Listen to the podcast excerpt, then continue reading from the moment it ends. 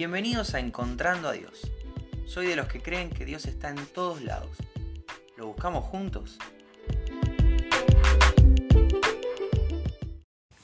Hola, ¿cómo estás? Bienvenido, bienvenida al episodio de hoy de Encontrando a Dios. Hoy es 18 de junio y es el segundo día que estoy acá en San Luis, pero también es el tercer día de esta pequeña serie donde durante tres días te quería contar por qué los nombres de mi hijo.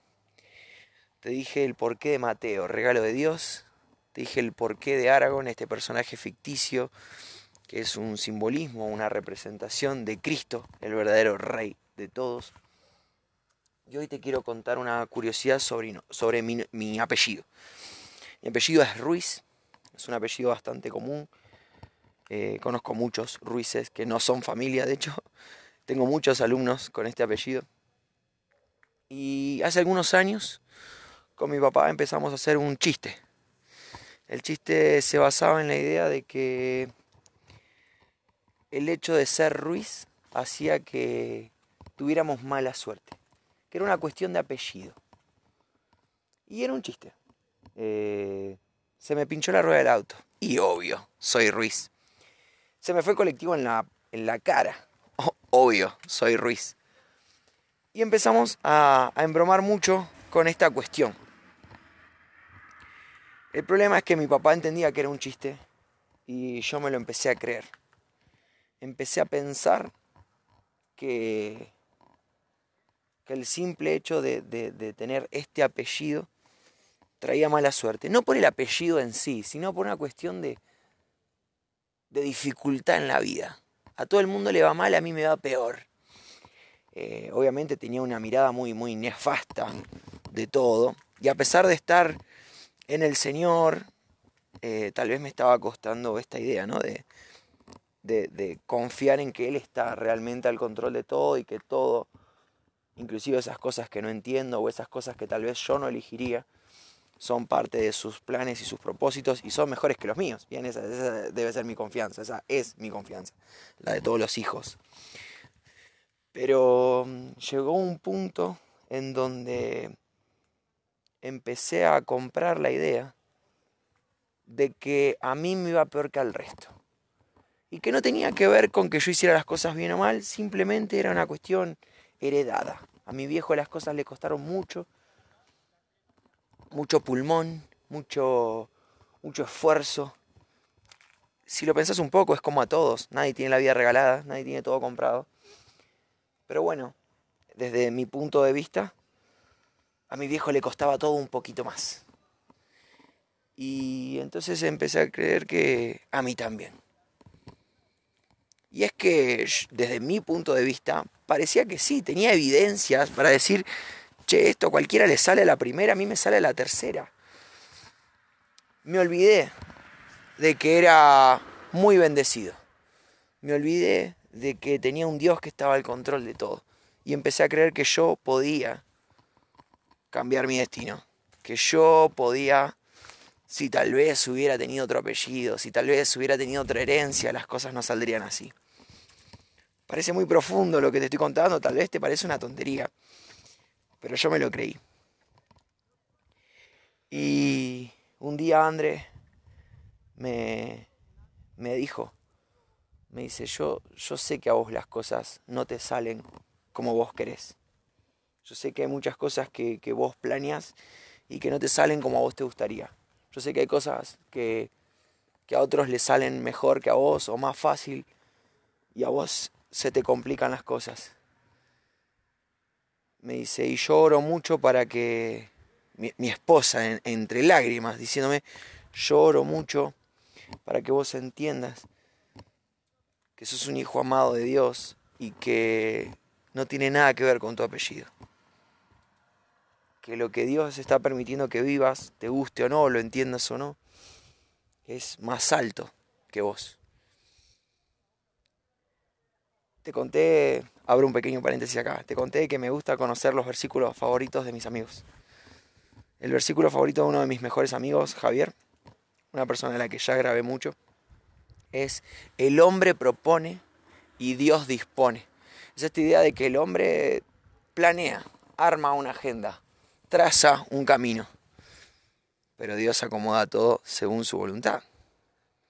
Entonces tal vez yo quiero ir del punto A al punto B en una línea recta y tal vez Dios quiere llevarme por otros lugares para trabajar mi carácter, para trabajar mi fe, mi confianza en Él, o simplemente porque como Padre amoroso me quiere cuidar de algunas cosas que tal vez yo no entiendo.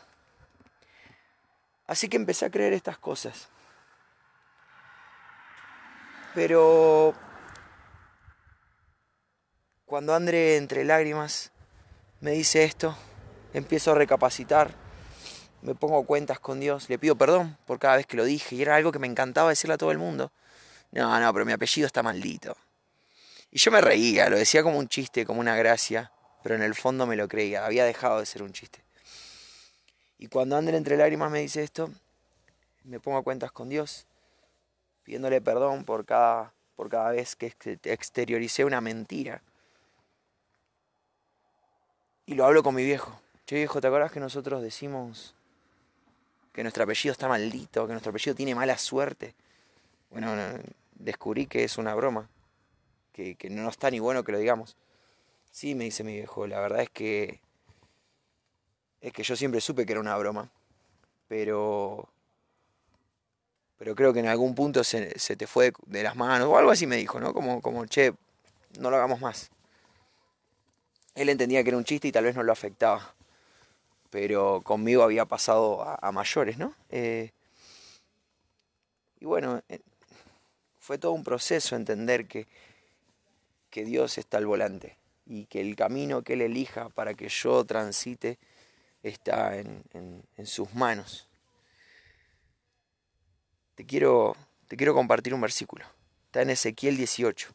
Está hablando específicamente del pueblo de Israel pero creo que más allá del contexto histórico en el que fue dicho, puede tranquilamente ser aplicado a cualquier hijo de Dios.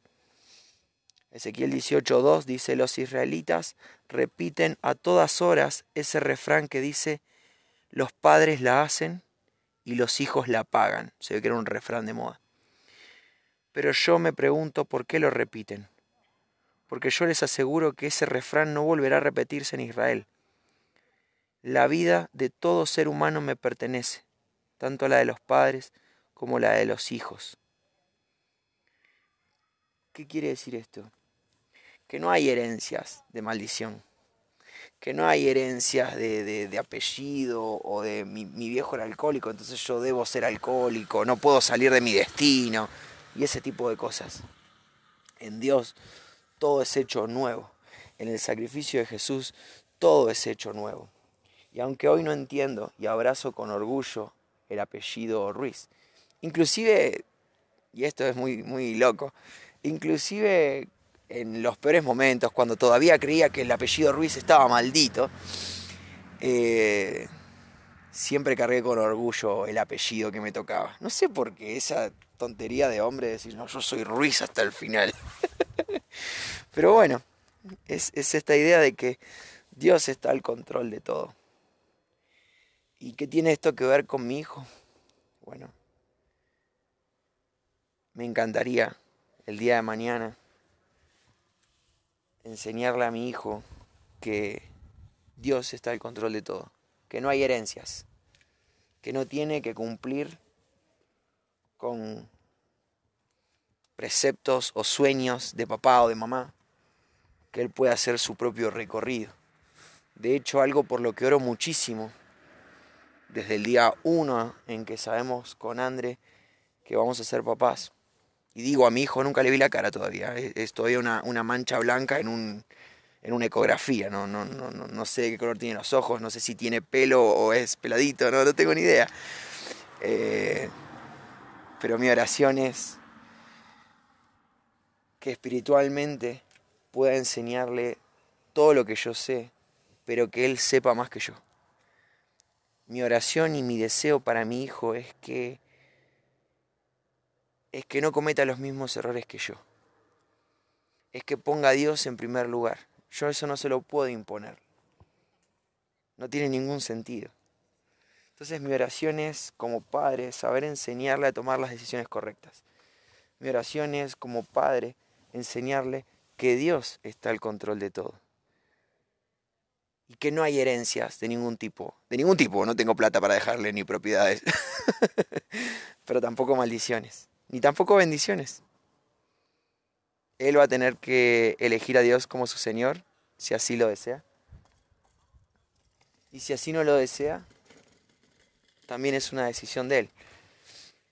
Lo que yo tengo que hacer es darle todas las herramientas para que tome las mejores decisiones. Lo que yo puedo hacer es enseñarle absolutamente todo lo que sé y esperar que Él elija mejor que yo. Así que con esta idea quiero, quiero cerrar esta serie de tres días sobre nombre, primer nombre, segundo nombre y apellido de mi hijo. El apellido no lo elijo, el apellido te toca. Sin embargo, eso no, no nos condiciona. Soy Ruiz, estoy muy feliz de, de la familia que me tocó, de la ascendencia que tengo, de mi mamá, de mi papá. Y, y con orgullo puedo decir que estoy contento de que mi hijo lleve el mismo apellido. No porque tenga más suerte, no porque tenga menos suerte, sino porque sé que así como me lo dieron a mí, le voy a dar todo lo que yo tengo para que pueda tomar las mejores decisiones. Eso te quería compartir hoy. Es una curiosidad de mi apellido, de algún momento oscuro de mi vida. Y espero que te bendiga. Quiero hacer otro paréntesis. Eh, muchas veces escuché a muchas personas tratar con adicciones de sus padres. Hablo de las adicciones, pero llevarlo a cualquier ámbito. Eh, laboral, por ejemplo. Tengo que ser médico porque mi viejo es médico. Tengo que ser arquitecto porque mi viejo es arquitecto. Tengo que ser bailarín porque mi mamá no pudo ser bailarina. Tengo que ser un buen músico porque mi viejo era músico. Tengo que ser de Ñul o de Central o del Barça o de cualquier club porque mi papá es de ese club. No hay herencias de ningún tipo. Mi viejo era alcohólico, ¿cómo, cómo no querés que sea alcohólico? Y la realidad es que cada uno va a tomar las propias decisiones. Cada uno va a dar cuentas por las decisiones que tome. ¿Sabes cómo termina Ezequiel 18:4? La vida de todo ser humano me pertenece, tanto la de los padres como la de los hijos. Solo morirá aquel que peque. Cada uno va a rendir cuentas de lo que haga en esta vida. Pero mi viejo nunca me dijo, no importa, vos sos un ser humano aparte de tu viejo. Pero no tenés que cumplir con los parámetros de nadie. Pero las decisiones que tomes, buenas o malas, van a ser presentadas delante de Dios.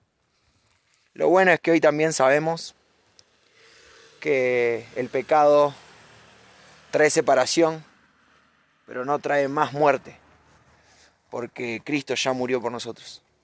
Entonces, para aquellos que hacemos a Jesús nuestro Señor, no hay muerte. Si hay dolor, si hay que arrepentirse, si hay que empezar de nuevo, pero ya no hay muerte. Cuando hacemos a Jesús nuestro Señor, tenemos vida eterna y eso no te lo quita ningún pecado. Así que bueno, esto te quiero compartir hoy. Espero que sea bendición. Y bueno, si Dios quiere nos volvemos a encontrar mañana.